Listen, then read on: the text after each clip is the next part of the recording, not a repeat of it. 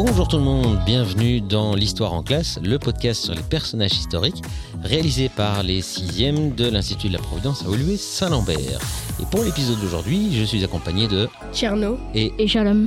et vous allez aborder l'histoire d'un personnage qui a lutté toute sa vie pour l'égalité entre les peuples et les personnes. De qui s'agit-il? Martin Luther King.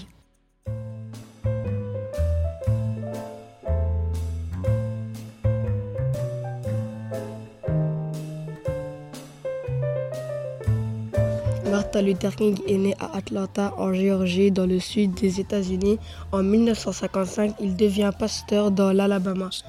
À l'époque, dans le sud, les Blancs imposent des ségrégations aux Noirs. Les deux populations vivent séparées dans les écoles, les usines, les transports, avec des panneaux réservés aux Blancs. Les Noirs ne peuvent pas voter dans certains États. Les Noirs ne peuvent pas être élus dans certains États. Dans les bus et les trains, il existe des places et des wagons pour les blancs et des places et des wagons pour les noirs. Et dans certaines villes du Texas, certains quartiers sont réservés aux Blancs et interdits aux Noirs. En Floride, un couple mixte ne peut pas vivre sous le même toit. En Floride, il y a des écoles pour les Blancs et des écoles pour les Noirs.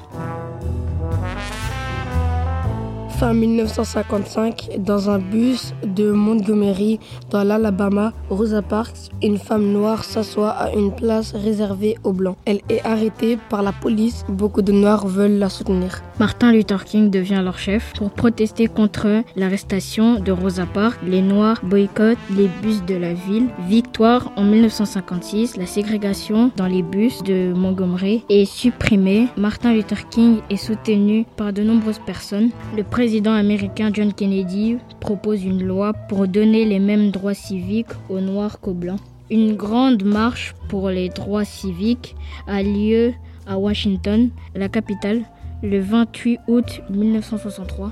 Martin Luther King prononce un discours resté célèbre I have a dream. J'ai un rêve. Il espère qu'un jour ses petits-enfants ne seront plus jugés sur leur couleur de peau. En 1964, la loi sur les droits civiques est votée. Martin Luther King reçoit une grande récompense, le prix Nobel de la paix. Il devient célèbre dans le monde entier pour ses idées et sa lutte non violente, inspiré de l'Indien Gandhi. Le 4 avril 1968, Martin Luther King est assassiné à Memphis, dans le Tennessee.